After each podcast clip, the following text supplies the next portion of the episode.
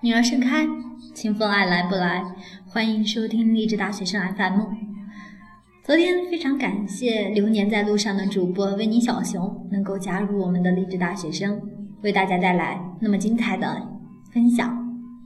今天呢，主播为大家献上大学生活，还是让你不满意吗？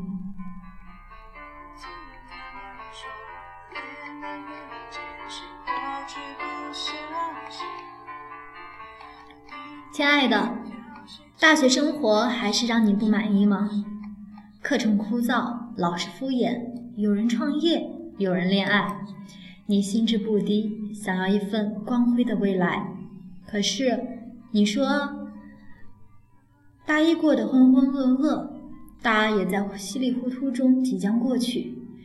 每天醒来，你都要告诉自己要努力奋斗，可是每一天过去的时候，都好像一事无成。你看励志书，里面说目标明确，意志坚定就可以达到目标，你总是做做不到。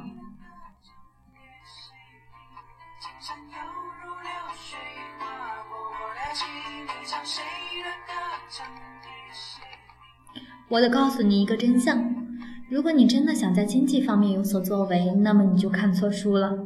想在经济方面有所建树，你首先应该看的是专业书。我今天想和你聊的是了解世界的方法论，不知道你是否也有这样的感觉？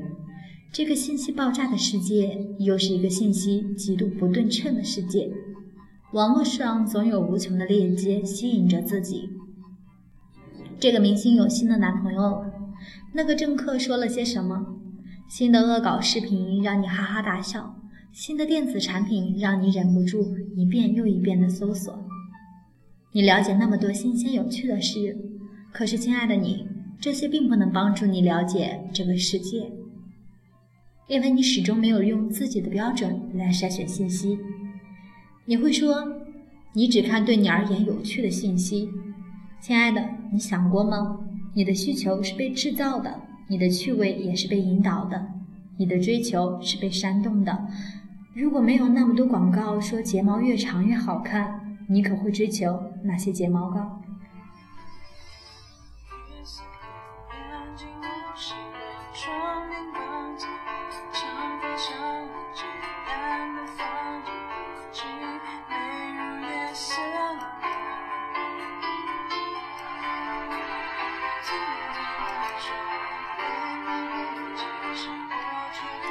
我绝对赞成女孩子要打扮的漂漂亮亮，让自己赏心悦目。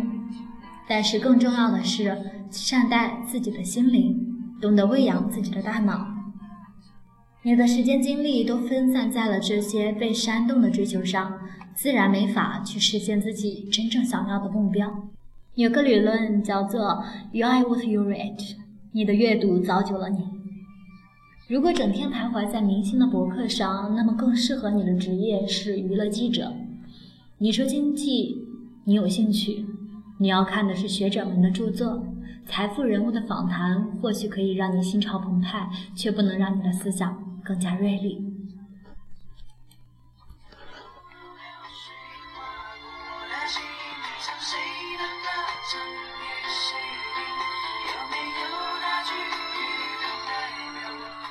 关于文化，你要明白自己是想玩票还是真心热爱文化。如果只是觉得文化是个很好的消遣，那么看看欧洲文艺电影，听听摇滚，翻几本装帧设计精良的小说，大概就够了。如果是真心想投身于文化，要做的功课就多了。无论是维基百科还是谷歌、百度，都远远不够。你要去的地方是博物馆、美术馆、图书馆。你要看的是最新的世界型艺术杂志，你需要一个志同道合的圈子与你一起交流和创作。如果你每天起来心不在焉的上几节课，拿起单词书又放下，你就知道你为什么是现在这个样子了。你根本不喂养你的大脑，那么它自然就不能实现你的愿望。雄心壮志需要一个实际的计划，单靠每天的铿锵誓言是无济于事的。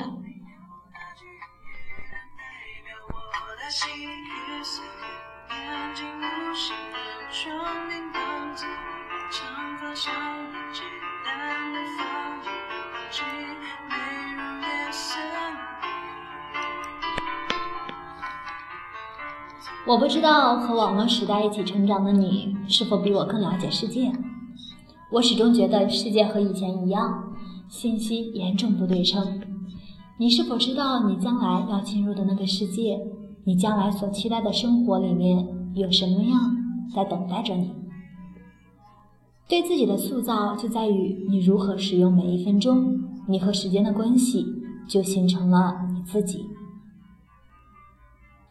和朋友欢聚以养心灵，参加派对也让人放松神经，在八卦论坛上拍拍砖板也很释放情绪，但那不能成为你生活的全部。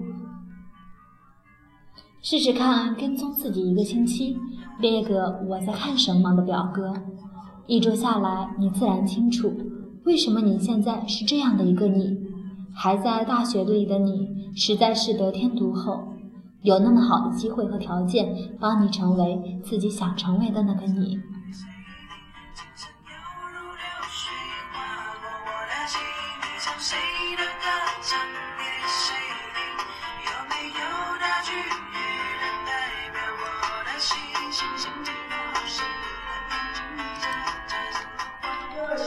曾经看到杨绛说他的读书经历，有人问他，如果三天没有读书，感觉怎样？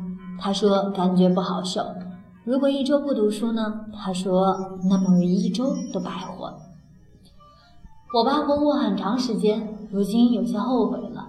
希望你不要重蹈我的覆辙，每天看一点书，你会发现有收获很多。愿你在这个信息爆炸的世界里找到属于你的行星轨迹，总会有这样那样的天外陨石来撞击你的轨道，请坚持自己的定力。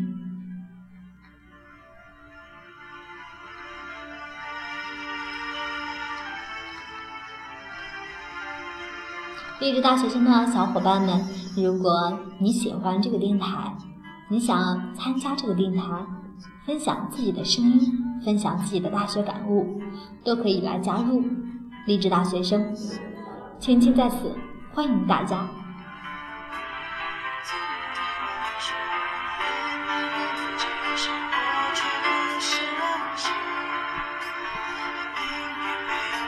是寂静的星星好像眼睛，你唱谁